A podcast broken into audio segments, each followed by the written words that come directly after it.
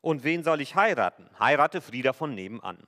Und das ist eine Anfrage an Gott GPT, also an äh, quasi eine, eine Instanz, wo man Gott direkt abfragen kann. Und eben man bekommt die Antworten, die man sucht und die man braucht. Wäre das nicht toll? Man wählt eine Homepage, schreibt seine Frage an und kriegt die Antwort, die man sucht für sein Leben. Ein direkter Zugriff auf Gottes Willen. Schwupps hat man die Antwort, die richtig ist für das eigene Leben. Klappt das aber so? Haben wir so einen direkten Zugriff auf Gottes Willen? Auf das, dass wir wissen, was jetzt in jeder Situation gerade für mich dran ist. Wen soll ich heiraten? Welchen Beruf soll ich wählen? Wo soll ich wohnen? Wir wissen alle, so einfach ist das leider nicht. Diesen direkten Zugriff haben wir nicht. Wir hatten ihn mal, beschreibt zumindest die Bibel, dass wir in einer ungestörten Beziehung zu Gott gelebt haben. Und dass die Menschen, Adam und Eva, so beschreiben es die ersten Kapitel des, äh, der Bibel, dass Adam und Eva Gott von Angesicht zu Angesicht sehen konnten, mit ihm im Garten spazieren gegangen sind. Und dann ist was zerbrochen zwischen uns, zwischen Gott und uns Menschen. Und deshalb fehlt uns dieser direkte Zugang zu Gott, den es früher gegeben hat. Und deshalb ist unser Leben oft auch in Situationen, die gerade herausfordernd und schwierig ist, ist unser Leben von Zweifel und Unsicherheit geprägt. Das ist die Wirklichkeit, mit der wir lernen müssen, von klein auf, bis wir alt geworden sind, umzugehen. Bis wir dann, wenn wir diese Welt verlassen haben, wieder Gott sehen oder das erste Mal wirklich Gott sehen können von Angesicht zu Angesicht. Aber solange das noch nicht passiert ist, bleiben Zweifel und Unsicherheit. Und die Frage ist, wie gehen wir damit um? Und da sind wir angekommen bei unserer Predigtreihe total frei und total lost, die Zeit der Richter. Wir haben uns das letzte Mal Gideon angeschaut, haben angeguckt, mit welcher äh, Geschichte er berufen worden ist. Und wir haben schon dort gesehen, dass er auch voller Unsicherheit gewesen ist und dass er Bestätigung durch Zeichen gesucht hat. Dass er Gott herausgefordert hat, diesen Engel des Herrn, weil er sich ganz unsicher war, ob das, was da gesagt worden ist, auch die Wirklichkeit ist. Und heute wollen wir uns ein weiteres Beispiel dafür anschauen, das sogar sprichwörtlich geworden ist aus dem Leben von Gideon. Und zwar aus Richter 6, die Verse 33 bis 40. Ich möchte den Text lesen und ich möchte euch ermutigen, mit aufzuschlagen, wenn ihr eine Bibel habt. Da lesen wir. Alle Midianiter, Amalekiter und Beduinen taten sich zum Kriegszug zusammen. Sie zogen herüber und errichteten ihr Lager in der Ebene Jezreel. Da packte der Geist des Herrn den Gideon. Der blies in das Widderhorn zum Kampf und alle Nachkommen Abiesas folgten seinem Ruf. Dann schickte er Boten in Manasse umher, auch die Manassiter folgten seinem Ruf. Schließlich schickte er Boten zu weiteren Stämmen, zu Ascher, Naphtali und Sebulon. Auch sie schickten ihm Truppen zur Hilfe. Gideon sagte zu Gott, willst du Israel wirklich durch mich retten, wie du es gesagt hast? Wenn ja, gib mir ein Zeichen. Ich lege hier frische Schafwolle auf den Dreschplatz. Wenn nur die Schafwolle vom Tau nass ist, aber der Boden drumherum ganz trocken ist, so weiß ich, du wirst Israel durch mich retten, wie du es gesagt hast. Als er nun am frühen Morgen aufstand und die Schafwolle anfasste, war sie nass vom Tau. Eine Schale voll Wasser presste er aus ihr heraus. Da sagte Gideon zu Gott, sei mir bitte nicht böse, wenn ich nochmals davon anfange. Lass es mich umgekehrt mit der Schafwolle versuchen. Die Schafwolle allein soll trocken sein, aber der Boden drumherum ganz nass. Auch dafür sorgte Gott in der Nacht. Die Schafwolle allein blieb trocken, aber der Boden drumherum war nass. Was machen wir mit diesem Text? Ich möchte euch ein bisschen mit hineinnehmen und ähm, angucken, was Gott uns dazu sagen hat. Also, wir sehen hier in Vers 33 das, was am Anfang von Kapitel 6 auch schon gesagt worden ist, dass die Midianiter mit Hilfe der Amalekiter und der Beduinen Jahr für Jahr nach Israel einmarschiert sind, um alles zu plündern, zu rauben und zu zerstören, was für die Lebensgrundlage der Israeliten wichtig war. Jetzt passiert das wieder. Das achte Mal in Folge. Wie lange kann so ein Volk sowas aushalten? Es ist Zeit dafür, dass sich was tut, dass sich was verändert. Und der Augenblick der Befreiung muss erfolgen. Und hier erfolgt er auch. Das lesen wir in 34. Da packte der Geist des Herrn den Gideon. Nachdem er ihn berufen hat, ist jetzt der Augenblick da, wo die Befreiung kommen muss. Die Aufgabe für Gideon ist ziemlich eindeutig. Er weiß, was zu tun ist. Und er bläst ja auch ins Widderhorn, um zu signalisieren, jetzt muss Israel zusammenstehen, um sich zu verteidigen. Und er ruft auch die anderen Völker oder die anderen Stämme um seinen Stamm herum, damit sie zur Hilfe kommen. Es geht jetzt los. Die Aufgabe ist klar. Die Kämpfer sind da. Alles ist vorbereitet. Und was macht Gideon? Schwingt er sich auf sein Kamel? Weiß nicht, Kamele hatten sie, glaube ich, zu der Zeit nicht, Pferde auch nicht. Die Israeliten waren ja zu Fuß unterwegs. Das heißt, schwingt er seine Hufe, um zu kämpfen? Geht es jetzt richtig los? Und wir merken, wie Gideon tickt. Mitten in diese Situation hinein, wo eigentlich alles klar ist. Wo klar ist, was Gott von Gideon erwartet. Mitten in diese Situation, wo die Gegner anmarschieren. Wo es eigentlich keine Zweifel darüber geben kann, was jetzt ansteht. Und Gideon hat erlebt, dass Gott ihn dazu berufen hat, das zu tun. Mitten in diese Situation hinein zweifelt Gideon. Ganz typisch für ihn. Und er fordert wieder ein Zeichen. Willst du Israel wirklich durch mich retten, wie du es gesagt hast? Dann gib mir ein Zeichen. Und das hier, was er fordert, ist das sprichwörtliche Fließ auslegen. Vielleicht seid ihr dem schon mal begegnet. Vielleicht habt ihr so etwas in dieser Art auch schon mal selber gemacht. Fließ auslegen bedeutet für uns heute, dass man Gott um ein Zeichen bittet, um eine Klarheit in einer Situation zu bekommen. Ein besonderes übernatürliches Zeichen. Gideon legt hier wortwörtlich, daher kommt dieser Ausdruck wortwörtlich das Fließ, also die Schafwolle aus. Und das Interessante an dieser Erzählung ist, er tut das nicht nur einmal, er tut es gleich zweimal. So unsicher ist sie sich Gideon. Manche vermuten oder fragen sich, wieso zweimal? Und hier kommen wir schon gleich ins Problem, was ich habe mit diesem Fließ auslegen. Weil Gideon wahrscheinlich nicht bedacht hat, dass die Wolle Wasser länger speichert als der Stein drumherum. Das heißt, wenn Tau gekommen ist oder der Boden drumherum nass geworden ist, dann ist die Wolle ja viel länger nass als der Boden drumherum. Also es wäre gar kein übernatürliches Zeichen, dass die Wolle nass ist am nächsten Tag. Und vielleicht ist das Gideon gekommen beim Schlafengehen, dachte er, oh Mist, was habe ich da gemacht? Das funktioniert ja gar nicht. Das ist doch nach ganz natürlich, dass die Wolle nass bleibt, weil sie Wasser besser aufsaugt. So sind wir Männer manchmal. Wir merken, dass wir Blödheit gemacht haben, erst im Nachhinein, weil wir unsere Frau, hätte seine Frau fragen sollen. Die hätte ihm das wahrscheinlich erklären können. Weißt du, das ist nicht schlau, das Fließ behält das Wasser besser als der Boden drumherum. Mach das nicht so. Hat er nicht gemacht. Musste dann am nächsten Morgen feststellen und kommen die Zweifel wieder. War das jetzt wirklich Gottes Zeichen oder war das natürlich so, wie man es hätte erwarten müssen? Es ist voller Wasser, aber er sagt, oh Gott, und dann merkt er, das ist dann so, das ist so wie wenn ich zu meiner Frau komme, nachdem ich irgendwie Mist gemacht habe. Weißt, weißt du, sei mir nicht böse, aber irgendwie lief das nicht so, wie ich mir das geplant habe. Und wir müssen das alles nochmal machen. Und er macht das nochmal. Gott lässt sich darauf ein.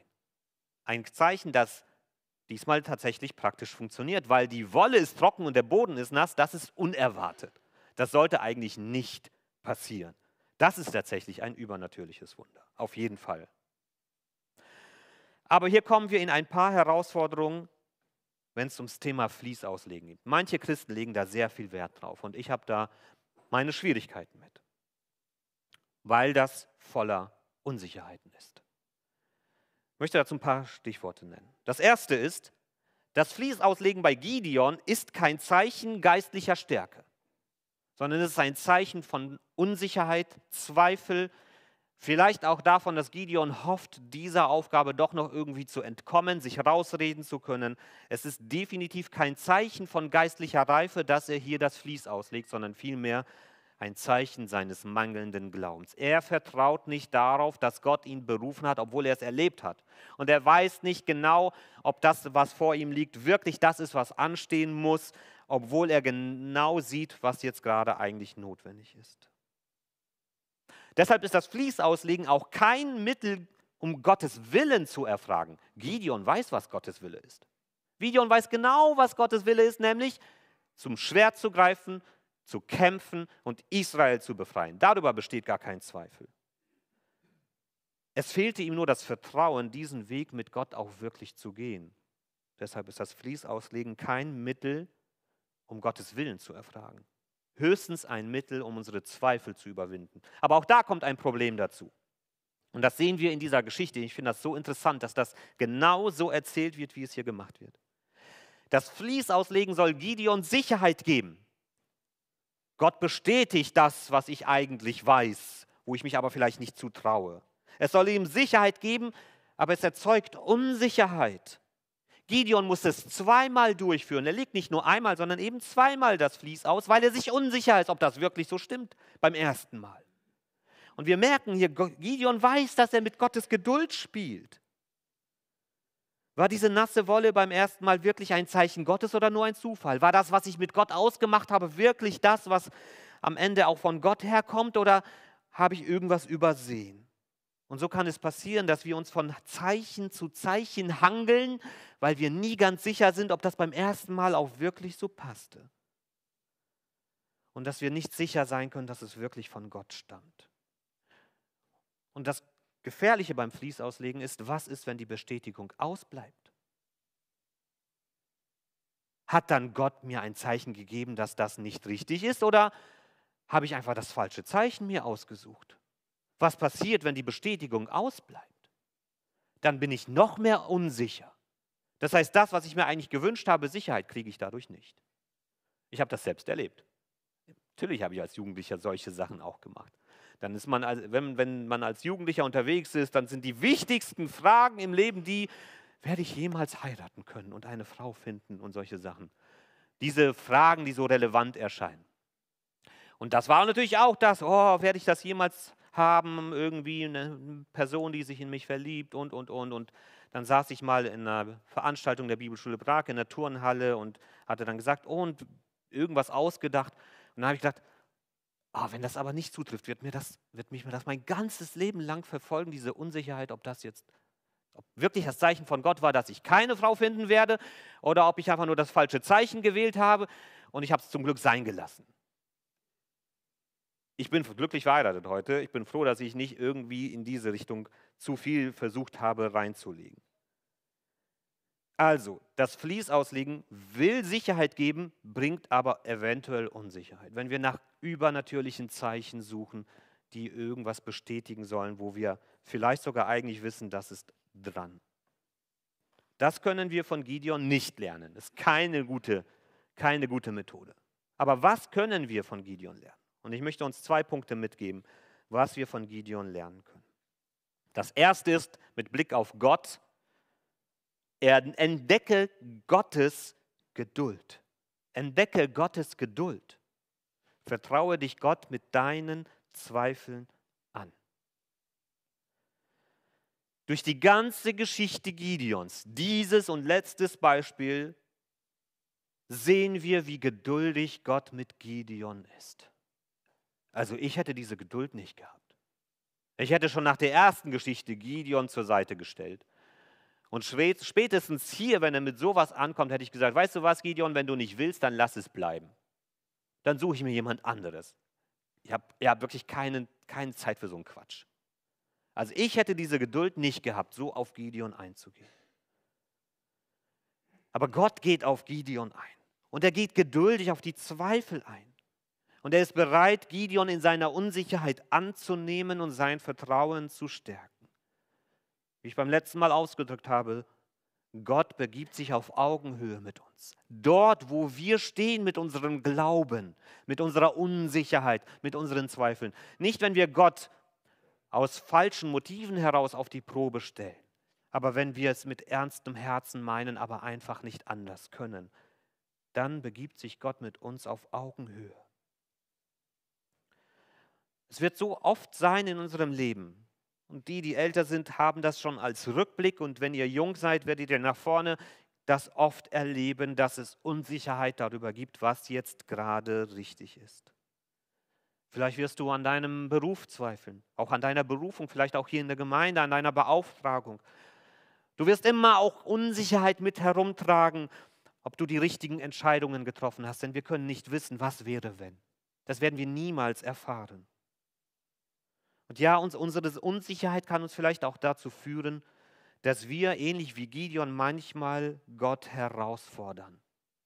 Und dass wir menschlich gesprochen seine Geduld mit uns arg strapazieren. Das ist normal. So geht es vielen von uns. Mir auch. Und gerade deshalb macht mich diese Geschichte Gideons ganz ruhig. Gott kennt mich. Gott kennt auch dich. Er weiß um deine Zweifel, um deine Unsicherheit. Er weiß, an welchen Stellen du ganz besonders Schwierigkeiten vielleicht auch hast, im Vertrauen mit ihm unterwegs zu sein. Er kennt dein Herz, er kennt deine Schwächen. Er weiß, wie du tickst. Und wie wir hier bei Gideon gesehen haben, Gott hat ganz viel Geduld mit uns, mit dir und mit mir. Das ist gut. Dafür bin ich so dankbar dass Gott so geduldig ist, dass er so vieles aushält, auch manchmal so viele Umwege, die wir im Leben laufen, bis wir an dem Punkt angekommen sind, wo Gott uns schon von Anfang an haben wollte. Gott ist immer noch da und er wartet immer noch und er nimmt sich immer noch die Zeit für uns. Und deshalb darfst du den Mut haben, Gott mit deinen Zweifeln und Ängsten zu kommen. Und ohne die Angst zu haben, etwas falsch zu machen. Und ja, wenn du ein Vlies auslegen willst, dann leg ein Vlies aus, wenn das das ist, was du gerade brauchst. Gott wird sich dafür nicht verurteilen. Die Frage ist, ob du damit das erreichst, was du dir erhoffst. Aber das musst du dann auch für dich klären. Aber das Gute, was du wissen darfst, ist, Gott wird dich nicht aufgeben. Er wird dich nicht zur Seite stellen, nur weil du unsicher bist, weil du Zweifel hast, weil du nicht genau weißt, was gerade richtig ist. Gott wird dich nicht aufgeben. Und deshalb darfst du mutig Gottes Geduld entdecken und manchmal auch Gottes Geduld in deinem Gefühl strapazieren. Vertraue dich Gott mit deinen Zweifeln und deiner Unsicherheit an. Das nächste ist, erlebe Gottes Führung. Vertraue darauf, dass Gott dir Orientierung geben kann. Erlebe Gottes Führung. Ich hatte es erwähnt, das Fließauslegen hatte hier im engen Sinne nichts mit der Frage nach Gottes Willen zu tun. Gideon wusste, was dran ist. Es war nur Unsicherheit darüber, ob er das auch wirklich jetzt machen soll. Aber diese Frage danach, Gott, was ist dein Wille für mein Leben? Das haben wir ja am Anfang mit dieser scherzhaften Folie auch dargestellt, ist genau das, was uns herumtreibt. Wie erkenne ich Gottes Willen für mein Leben? Gibt es Gottes Willen für mein Leben? Da möchte ich eine Vorbemerkung anstellen, bevor ich ein paar Gedanken dazu mache. Ich möchte betonen, den einen Willen Gottes für alle Fragen meines Lebens gibt es nicht. Gibt es nicht. Es gibt nicht nur einen richtigen Weg für dein Leben. Und wenn du den verpasst, dann hast du Pech gehabt, Game Over. Das ist nicht so. Es gibt nicht den einen Willen Gottes für alle meine Fragen. Es gibt nicht den einen Partner für mein Leben, den ich unbedingt finden muss, weil sonst habe ich es verbockt. Und es gibt nicht den einen richtigen Job für mein Leben, den ich unbedingt finden muss. Und den einen richtigen Wohnort. Ich hätte mehrere verschiedene Personen heiraten können und trotzdem ein gutes, gesegnetes Leben haben. Ich hätte einen anderen Beruf wählen können als den, den ich gewählt habe und ein gesegnetes Leben führen können. Und auch da dürfen wir unsere Angst weglassen, dass wir irgendwie, wenn wir nicht genau das Richtige wählen, alles verspielen und verbockt haben und Gottes Willen nicht in unserem Leben umsetzen. Es gibt nicht den einen Willen Gottes für alle meine Fragen. Also, es gibt nicht diesen Willen, den einen, aber es gibt Gottes Willen, der sich darin ausdrückt, dass er mir helfen möchte, gute Entscheidungen zu treffen. Und manchmal können es mehrere Möglichkeiten sein und alle wären eine gute Entscheidung. Aber Gott will mir helfen zu sortieren zwischen dem, was wäre definitiv eine schlechte Entscheidung und welche Möglichkeiten sind die, die ich wählen darf. Und Gott gibt mir die Freiheit und ich weiß, dass das beängstigend sein kann, aber Gott gibt mir die Freiheit, Entscheidungen zu treffen. Und er gibt mir gleichzeitig auch die Verantwortung, Entscheidungen treffen zu müssen. Da komme ich nicht drum herum. Aber das Gute ist, gute Nachricht ist, dass Gott mir helfen möchte, eben zu sortieren. Welche Entscheidungen wären gut? Zwischen welchen Optionen darf ich gleichberechtigt wählen? Wo darf ich dann am Ende eine freie Entscheidung treffen, die, egal welche davon ich wähle, trotzdem Wille Gottes für mein Leben sein kann? Sprüche 3. Vertraue dem Herrn von ganzem Herzen. Verlasse dich nicht auf deinen eigenen Verstand. Erkenne seinen Willen auf allen deinen Wegen. So wird er dir den Weg bahnen. Das ist eine Zuversicht, die hier ausgedrückt wird. Dass Gott uns bei diesen Fragen, die unser Leben prägen, nicht alleine und im Stich lassen wird. Psalm 32.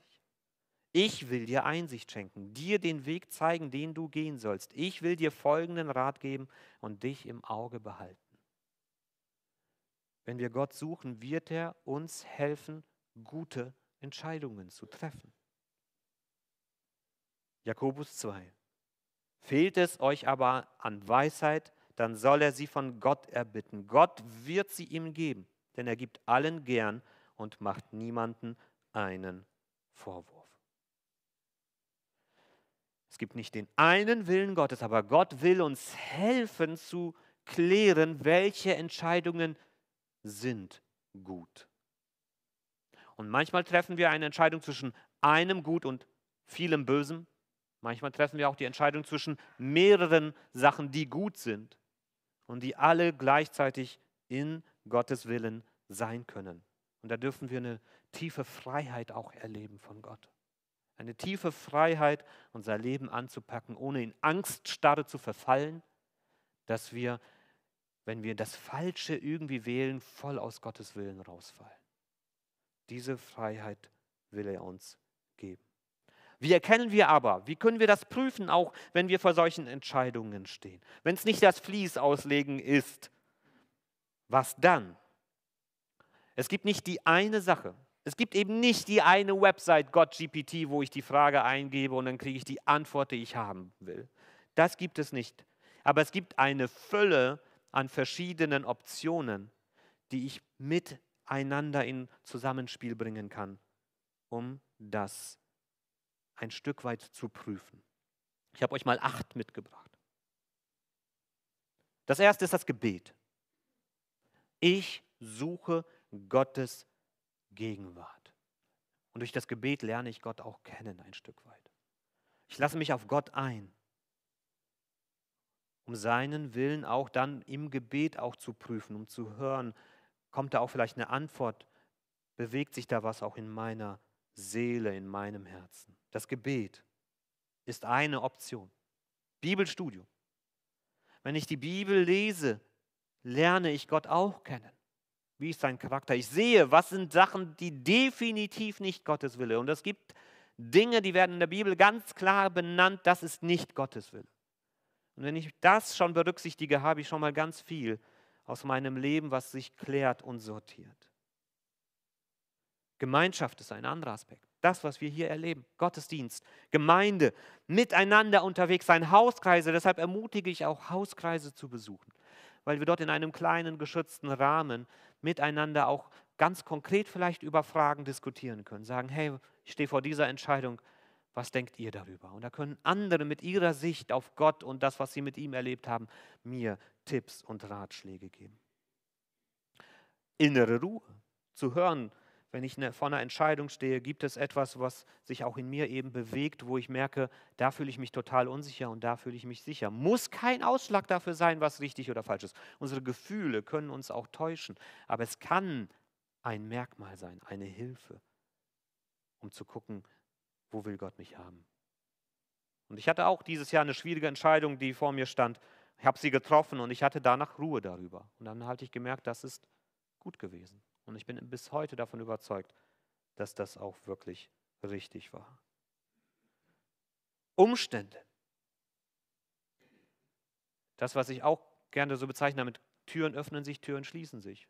Wenn Türen sich schließen und ich merke, da komme ich nicht durch, dann muss ich nicht versuchen, mit dem Kopf durch die Wand zu laufen. Und dann tun sich vielleicht andere Möglichkeiten, andere Türen auf, wo ich durchgehen kann. Auch darauf aufmerksam sein. Gottesfurcht dass wir einfach eben in dieser lebendigen Beziehung mit Gott sind, dass wir sehen, wer er ist als Mensch und dass wir dadurch auch in diesem mit ihm unterwegs sein auch lernen, wo will Gott eigentlich haben, dass ich stehe, gehe, lebe, denke. Göttliche Bestätigungen können ein Aspekt sein. Ich will das ja eben nicht ausschließen. Aber es ist nicht der eine, auf den wir uns verlassen sollen, sondern es ist eine Möglichkeit unter verschiedenen. Und dass wir eben auch Weisheit uns suchen. Nicht nur in der großen Gemeinschaft, sondern vielleicht auch ganz bewusst mit einzelnen Menschen, denen wir vertrauen, dass wir hingehen, dass wir sie ansprechen, dass wir sie mit hineinnehmen in unsere Entscheidungsfindung, dass wir sie hineinreden lassen, auch, dass wir ihnen diese Freiheit geben, offen und ehrlich mit uns zu sein. Für die Frage danach, was Gottes Wille ist, gibt es nicht die eine einfache Antwort. Die werden wir nicht bekommen. Und das ist etwas, was uns manchmal vielleicht auch herausfordert und manche auch überfordert. Gott gibt uns nicht die eine einfache Antwort und wir haben nicht das eine einfache Werkzeug, um das zu klären, sondern wir haben eine Fülle an Wegen und Instrumenten. Aber das Entscheidende ist zwischen alledem, das Entscheidende ist, dass wir es mit einem lebendigen Gott zu tun haben. Dass wir in diese tiefe Beziehung mit ihm hinein investieren, weil es ein Gott ist, der sich für mich interessiert. Ein Gott ist, der möchte, dass ich gute Entscheidungen für mein Leben treffe. Der möchte, dass unser Leben gelingt. Gott ist unser Leben nicht egal. Er will, dass wir in unserem Leben reifen, wachsen, Verantwortung übernehmen und dadurch auch seinen Auftrag in dieser Welt erfüllen, im Kleinen und im Großen. Entdecke Gottes Geduld. Vertraue dich Gott mit deinen Zweifeln an und erlebe Gottes Führung. Vertraue darauf, dass Gott dir Orientierung geben kann. Amen.